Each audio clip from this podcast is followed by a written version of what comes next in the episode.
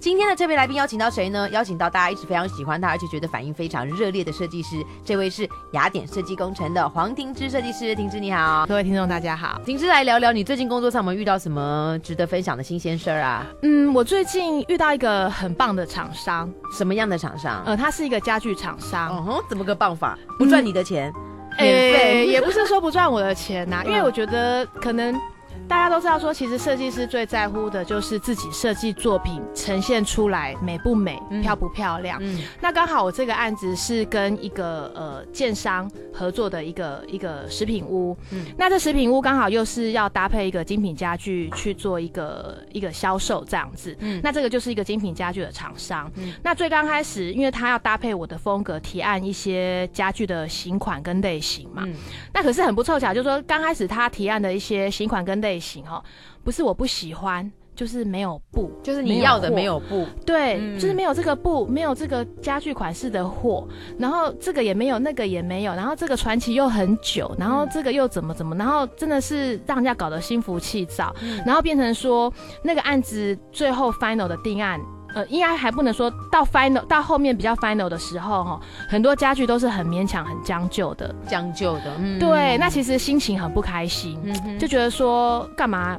干嘛要给我这些好像就是充数的那种家具，其实说真的，家具对设计师很重要。真的。以前我有拍过一些个案，嗯可能设计师很满意这个作品，对可是屋主坚持用了一组家具，嗯可是整个风格是完全不搭的，就毁了，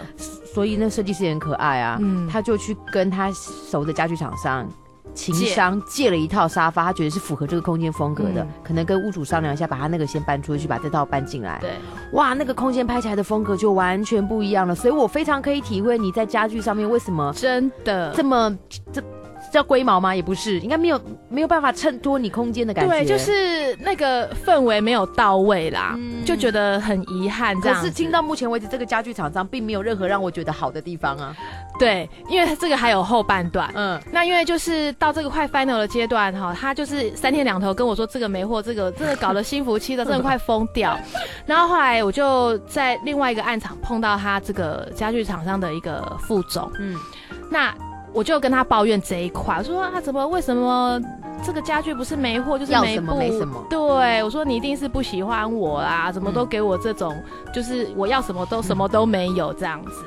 那后来这副总就说，哎、其实哈，他刚好碰到我的前一天哈，他有再去审视我这一间的这些家具，对，他就觉得说，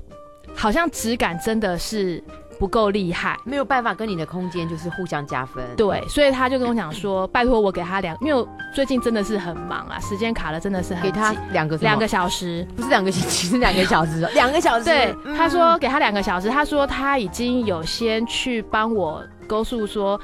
帮我的家具更升级。嗯就是选了更好的品牌，那希望说我拨两个小时时间去他们店里面，然后他再把那个简报档给我看一下。嗯那嗯该有的布什么的，他他就会去处理。然后呢，如果说传奇什么不到货的呢，他用借展的，嗯他先借。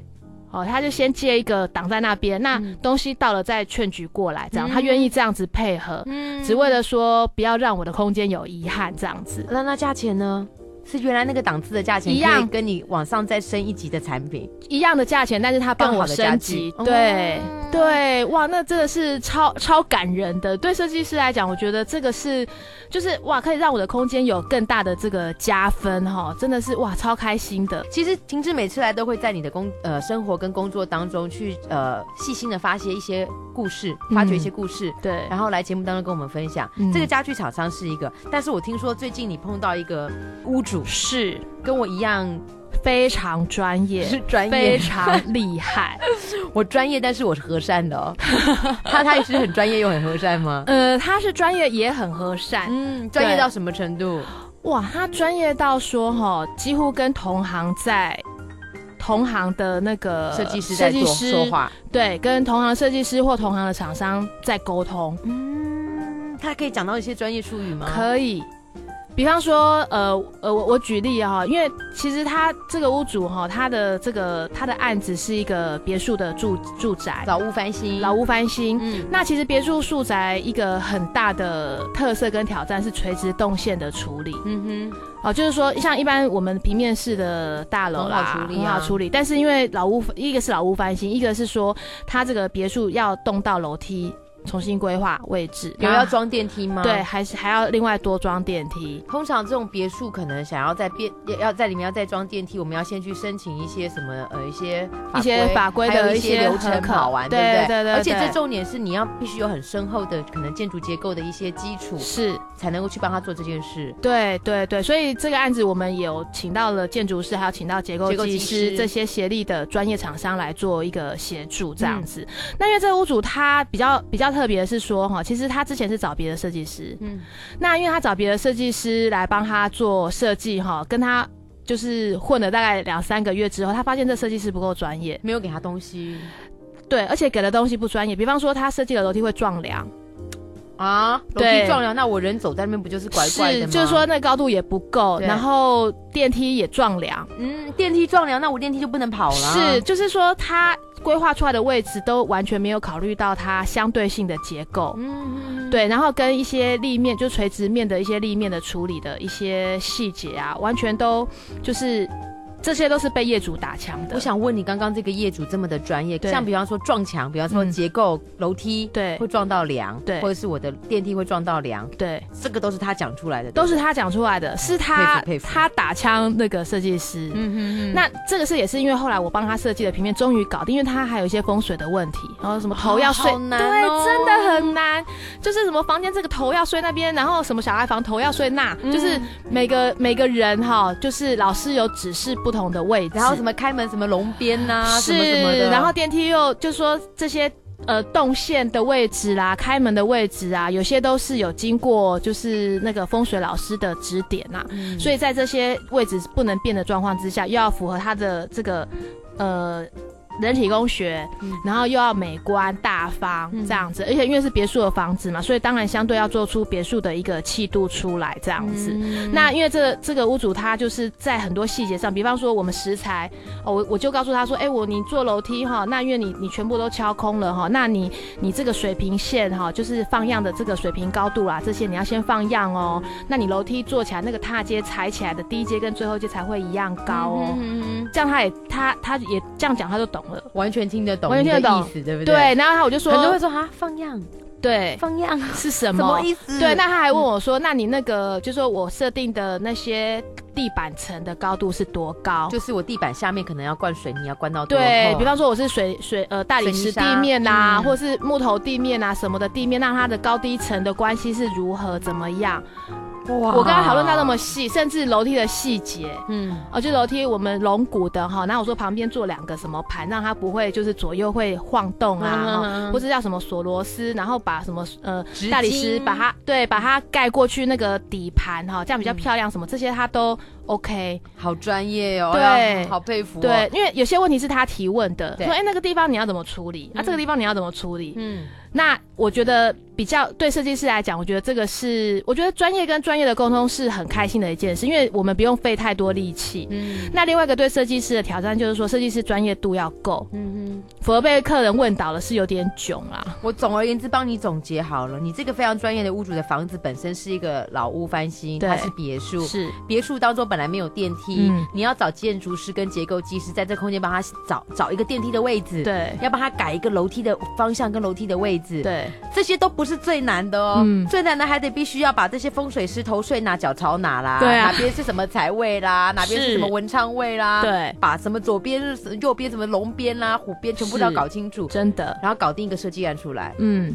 你有没有觉得经过这样子专业屋主的考验之后，你你个人更上五层楼，不是只有一层 楼？有我又我又升华了，又又在进阶 了，对不对？是 OK，所以碰到专业的屋主，对设计师来讲，其实设计师如果底子够深，其实对你们是开心的。是啊，因为就是在专业，就是哎、一讲就懂，嗯我不用费很多唇舌去讲，呃这为什么不能这样，那个为什么不能那样，然后在一些施工细节上跟设计，甚至那个收头收尾的细节，他也会问。啊，问到这么细，真他怎么问你可不可以对打一下，就是比方说，呃，它我们这个，因为它这个一楼的部分哈、是客厅，然后中间是一个副厅，然后是呃餐厅，餐然后区再来厨是房厨房。大部分的别墅的啊结结构构会是架这样构大概一楼是这样的状况。那因为他们很喜欢食材，嗯所以他就食材的界面这样子收收收。那因为刚好在这个餐厅的这个主墙面哈，他也是希望整个用食材的方式去做设计。嗯那因为食材餐厅会又会碰到开放式厨房，嗯，那他就问我说：“哎、那你这个食材收收收收到那个厨房的上面那个地方的界面，你要怎么收